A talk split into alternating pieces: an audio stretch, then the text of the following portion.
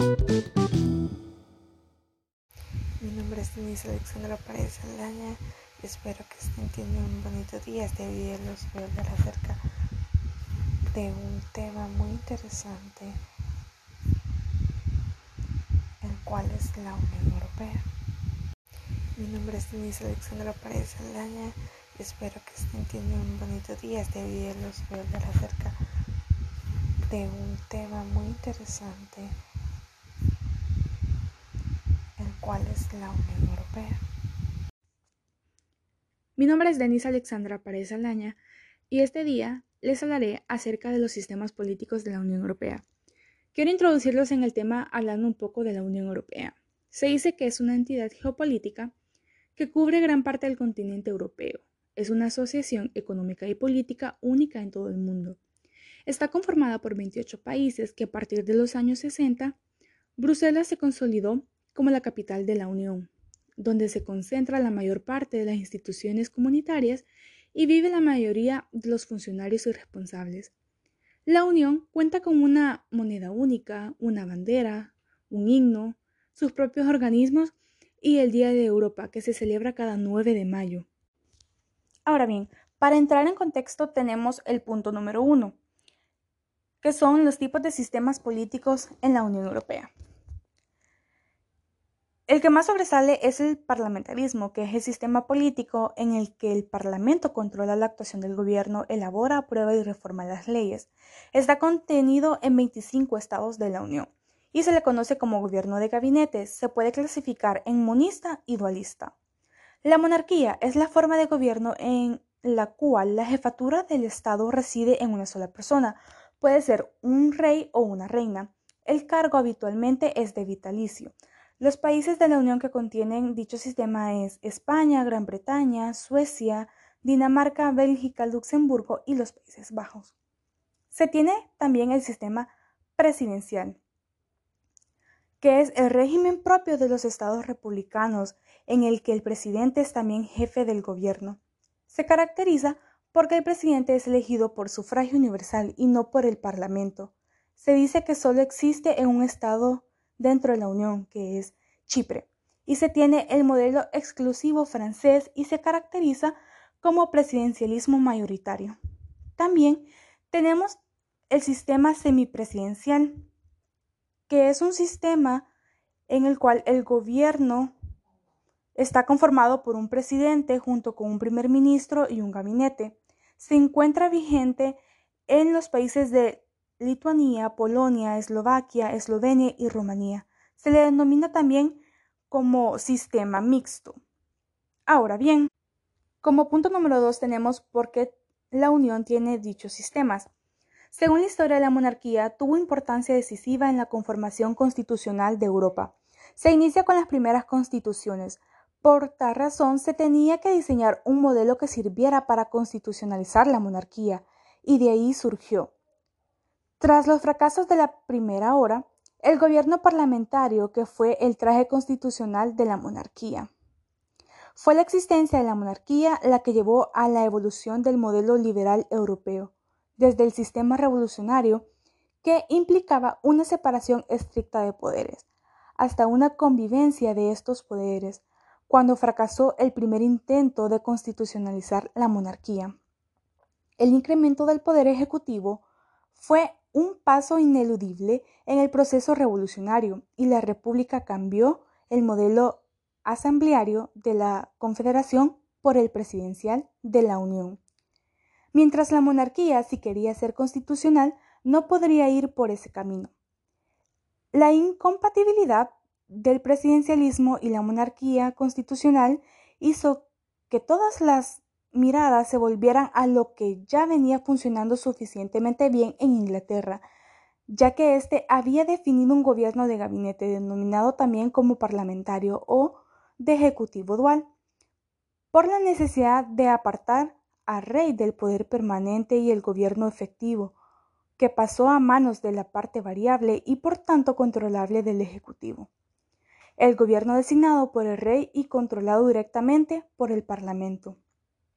El colapso de la Segunda República Española ha sido analizado generalmente dentro del conjunto de los regímenes parlamentarios, con un sistema multipartidista fragmentado y polarizado, y con muchos de los rasgos que fueron relevantes para las crisis y el derrumbamiento de otras democracias europeas durante el periodo de entreguerras.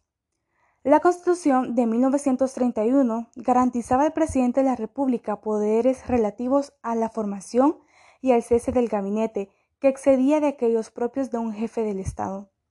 Luego de esto surgió el semipresidencialismo, y se da en aquellos casos en que se ha otorgado un especial poder político y legislativo a un presidente seleccionado por el Parlamento o una asamblea no elegida expresamente para ello, y el uso de la democracia por la elección tanto del presidente como del primer ministro. Como tercer punto tenemos el aporte que la Unión ha tenido al mundo. Se tiene la acción exterior de la Unión Europea.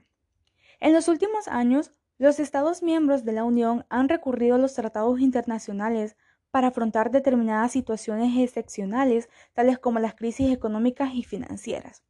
También se encuentran los acuerdos inter en derecho internacional. Son regulados en el artículo 41 del Convenio de Viena. Actualmente, la inclusión de esta disposición no planteó ninguna dificultad en la CDI, ya que se tenía la existencia de la práctica en la materia. Si bien la invocada al efecto se vinculaba a convenios multilaterales de cooperación, no a tratados relacionados con fenómenos de integración. Punto número 4. Como toda unión, esta también ha tenido sus fallas, entre las cuales se destacan la Unión Europea, un monstruo burocrático.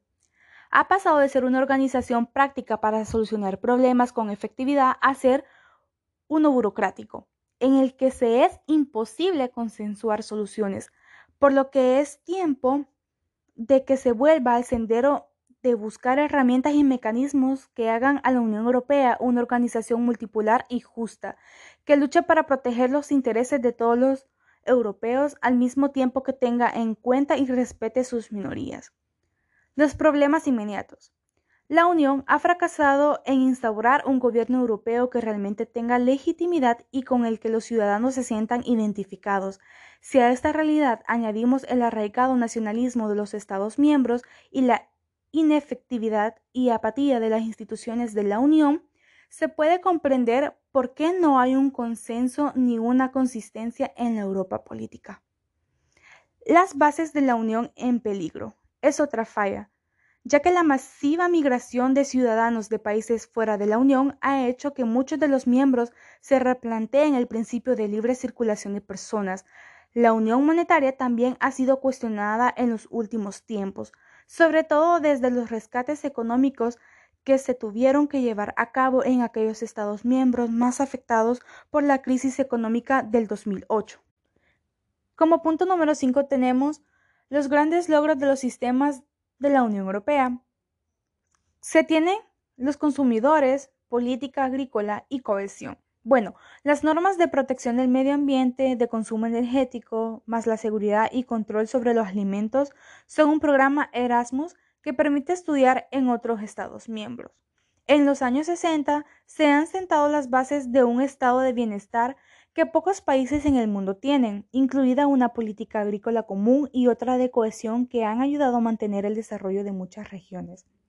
Europa sin fronteras aunque cuestionado en los últimos años, el espacio de libre circulación ha ayudado a derribar fronteras. Nació de un pacto entre cinco de los seis países fundadores en el año de 1985, que se fue ampliando posteriormente hasta aplicar a los 26 países cuyos ciudadanos pueden circular libremente sin tener que mostrar una documentación en las fronteras internas. Las sucesivas ampliaciones, otro punto muy importante, ya que cada ampliación europea ha implicado cambios, tanto políticos como económicos, pero una muy especial cuando la Unión Europea pasó prácticamente de un golpe de 15 a 25 miembros, tomado como un gran éxito político, porque ayudó a impulsar el desarrollo económico y a dar estabilidad a países del este con una cultura política distinta.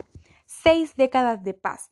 El primer ministro del Reino Unido definió la Europa de la posguerra como un montón de escombros, un semillero de pestilencia y odio.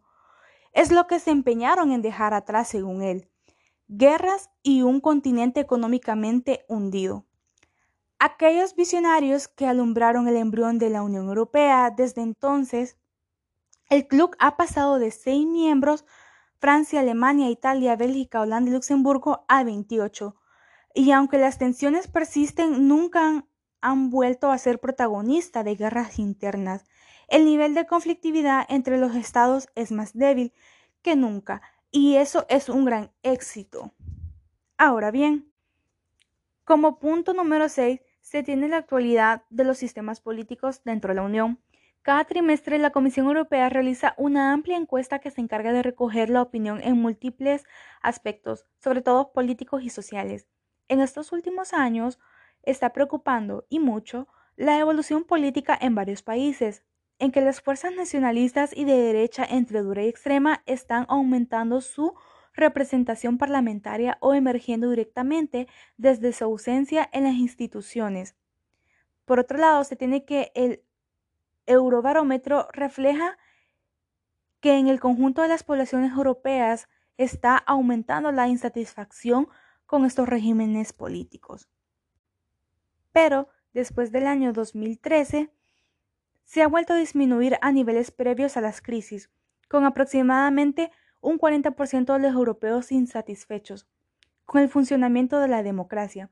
Es obvio que no todos ellos son partidarios de regímenes antidemocráticos, ya que muchos lo que querrán es más democracia, pero en cualquier caso pueden ser candidatos muchos de ellos a cambios que pueden conducir a direcciones inesperadas y poco deseables, como ocurrió en las crisis de las entreguerras.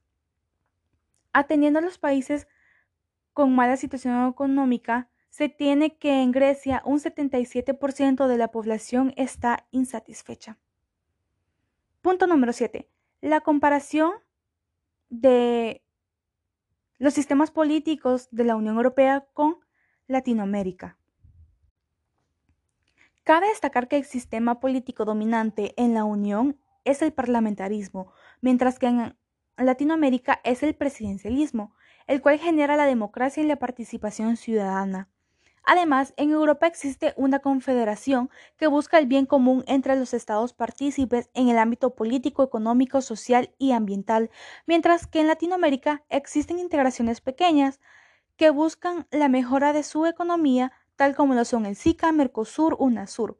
Políticamente hablando, los países latinoamericanos se caracterizan porque sus sistemas políticos son inestables, ya que esto garantiza los intereses de las élites dominantes, por lo que se dice que actualmente es una región desarticulada. Por otro lado, la Unión Europea tiene sistemas estables que generan políticas internas para el bienestar común de los países integrantes y seguir desarrollándose de manera integral e igualitaria.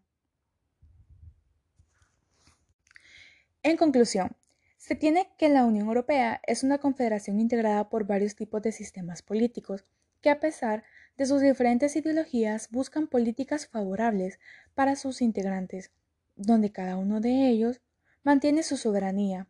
Además, dicha unión se creó para el mantenimiento de la paz y trabajar en conjunto para mejorar su economía, que hasta el día de hoy dicha unión se mantiene estable y trabajando en conjunto para un mejor futuro. Hasta acá con este podcast. Gracias por tu atención. Me escuchas en el siguiente.